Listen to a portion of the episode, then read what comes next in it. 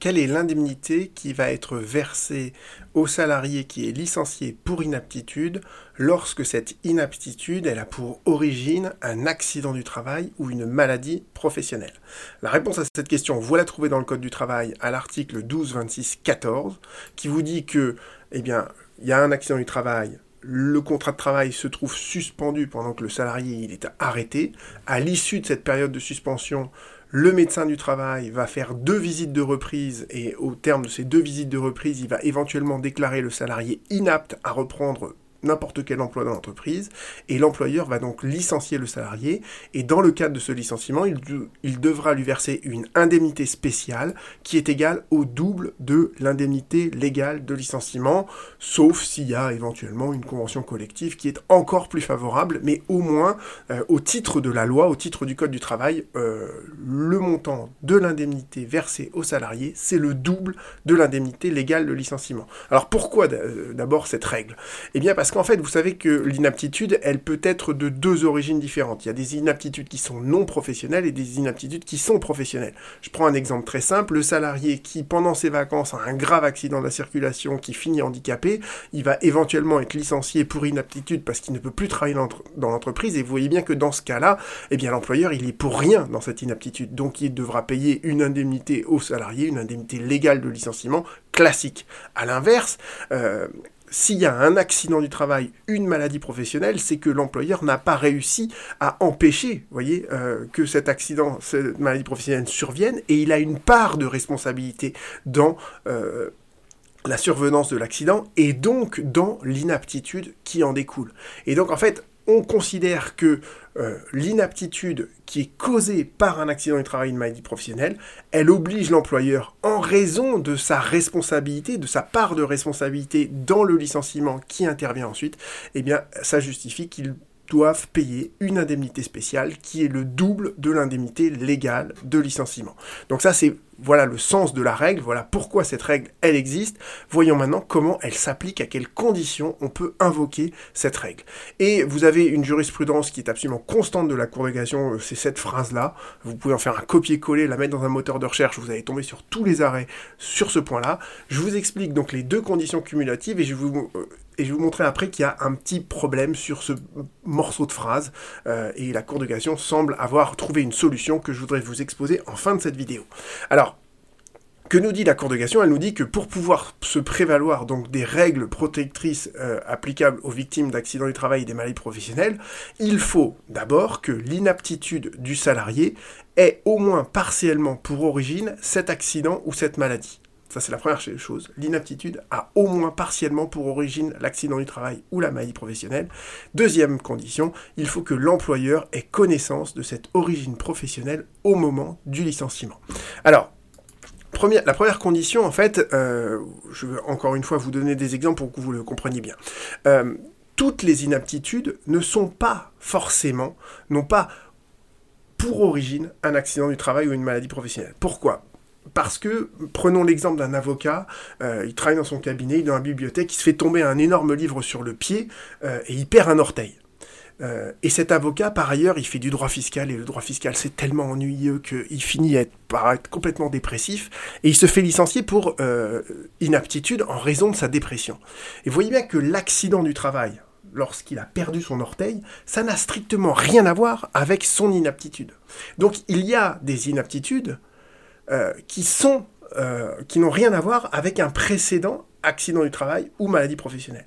Et c'est ça que nous dit la Cour de c'est que elle, elle veut, elle n'exige pas que l'inaptitude soit entièrement causée par l'accident du travail ou la maladie professionnelle. Elle nous dit, je me contente euh, d'un lien qui soit partiel, mais je veux au moins qu'on arrive à établir ce lien de causalité partiel entre l'accident, la maladie et l'inaptitude. Donc ça, c'est la première condition.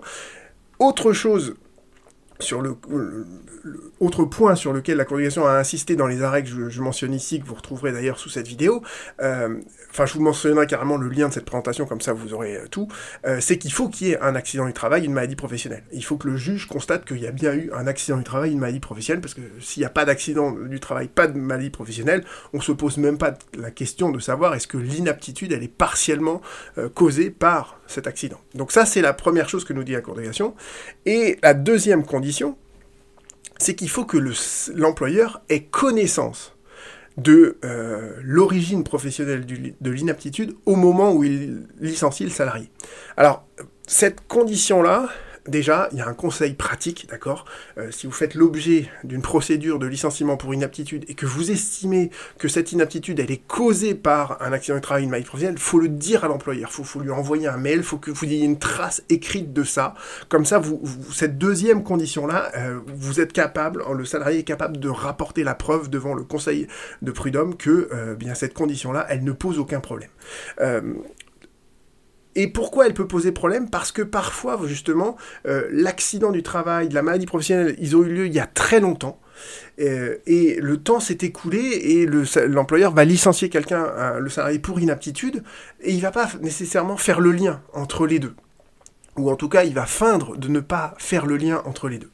Et c'est ça justement ce qui m'amène à vous faire cette vidéo aujourd'hui, c'est que dans, cette, euh, dans cet attendu de principe de la Cour de on vous dit bien que euh, voilà les deux conditions, et euh, la Cour de cassation nous dit, quel que soit le moment où l'inaptitude a été constatée ou invoquée. Alors invoquée, ça veut dire que le salarié peut l'invoquer, il peut dire à son employeur je considère que l'inaptitude, elle est d'origine professionnelle, c'est pour ça que je vous ai dit ça tout à l'heure, c'est mieux de prendre la précaution d'envoyer un mail, mais euh, ce que nous dit la congrégation dans ce morceau de phrase, c'est que euh, il n'y a pas de concomitance temporelle entre l'accident du travail et le licenciement pour inaptitude. L'inaptitude, elle peut survenir très longtemps après, mais si elle a quand même pour origine partiellement l'accident du travail, on applique les règles protectrices que je suis en train de vous dire.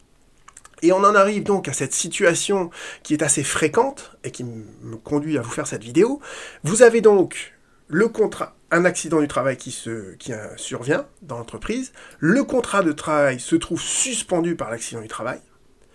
À un moment donné, la caisse primaire d'assurance maladie, avec le médecin conseil, va dire eh bien, l'état de santé de la victime, il est consolidé, donc on arrête la prise en charge au titre des accidents du travail.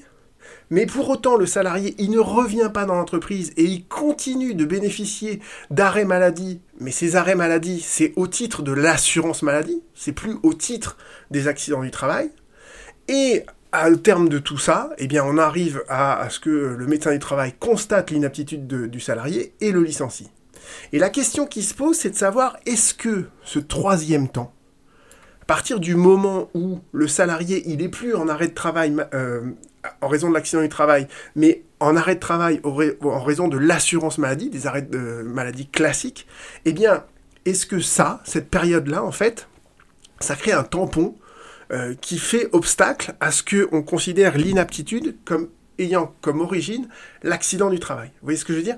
Et c'est certains arrêts de cour d'appel qui l'ont retenu.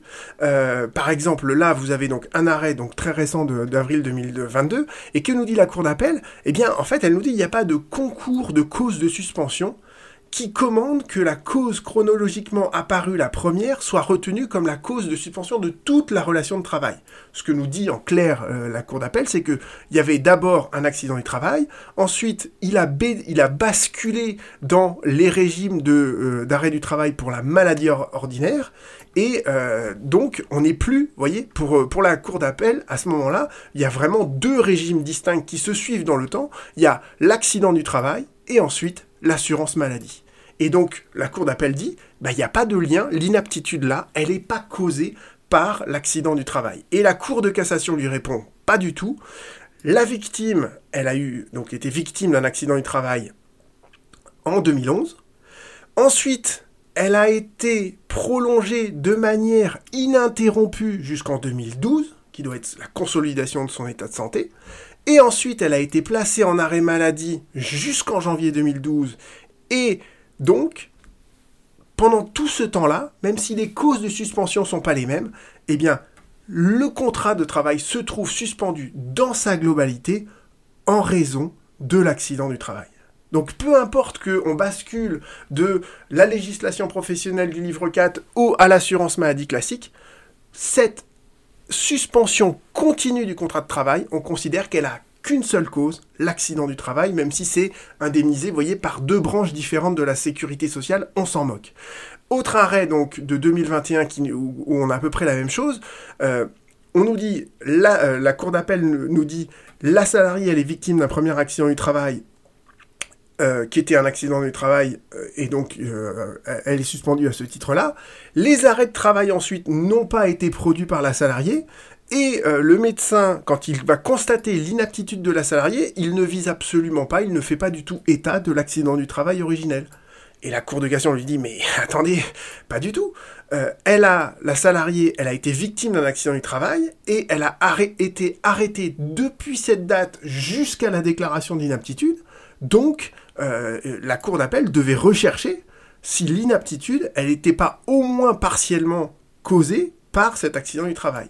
Et euh, dernier arrêt, euh, je, m'arrêterai là, vous avez pareil, une cour d'appel qui vous dit, mais l'employeur, il a été informé par la caisse primaire d'assurance maladie que l'accident du travail, il avait duré jusqu'à un certain temps, mais que c'était plus justifié au-delà d'une certaine date et euh, les avis d'inaptitude, quant à eux, par le médecin du travail, ne font absolument pas état de l'accident du travail. Donc pour la cour d'appel là, elle considère que bah, dans ce cas-là, eh bien, on n'est pas l'inaptitude n'a pas pour origine l'accident du travail. Et la cour de cassation lui répond pas du tout. La victime, elle est victime donc d'un accident du travail. Tous les arrêts consécutifs à cet accident sont prolongés de manière ininterrompue jusqu'en 2011 et ensuite il est placé en arrêt maladie de manière continue jusqu'à sa déclaration d'inaptitude, donc la Cour d'appel n'a pas tiré les conséquences légales de ces constatations, autrement dit, elle a pas, euh, elle aurait dû considérer que l'inaptitude, elle était causée, au moins partiellement, par l'accident du travail, puisqu'il y a eu cette suspension ininterrompue du contrat de travail depuis l'accident du travail jusqu'à la déclaration d'inaptitude et, le licenciement du salarié. Donc vous voyez que euh, c'est ça en fait que nous dit la Cour de région. C'est des arrêts que je trouve intéressants. Euh, parce qu'ils nous montrent bien que le décalage temporaire entre le moment où l'inaptitude elle est constatée, où elle est invoquée par le salarié et l'accident du travail, ça peut être des, échelles de temps qui se comptent en années, et pour autant, pour autant, ce lien de causalité, au moins partiel, entre l'inaptitude qui justifie le licenciement et l'accident du travail original, eh bien ce, lien-là, il peut être caractérisé, et en tout cas le juge doit rechercher s'il n'y a pas au moins une partie de l'inaptitude euh, qui est causée par euh, cet accident, cette maladie professionnelle, ce qui justifie que le salarié soit mieux protégé, qu'il puisse solliciter cette indemnité spéciale qui est égale au double de l'indemnité légale de licenciement à bientôt.